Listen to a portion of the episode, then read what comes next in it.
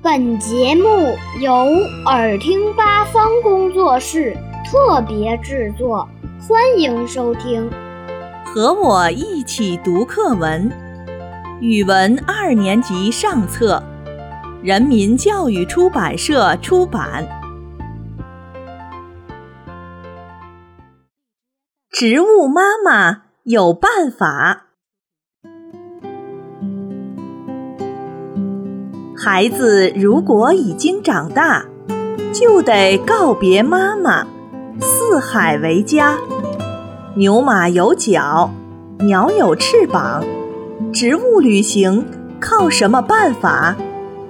蒲公英妈妈准备了降落伞，把它送给自己的娃娃。只要有风轻轻吹过，孩子们就乘着风纷纷出发。苍耳妈妈有个好办法，她给孩子穿上带刺的铠甲，只要挂住动物的皮毛，孩子们就能去田野山洼。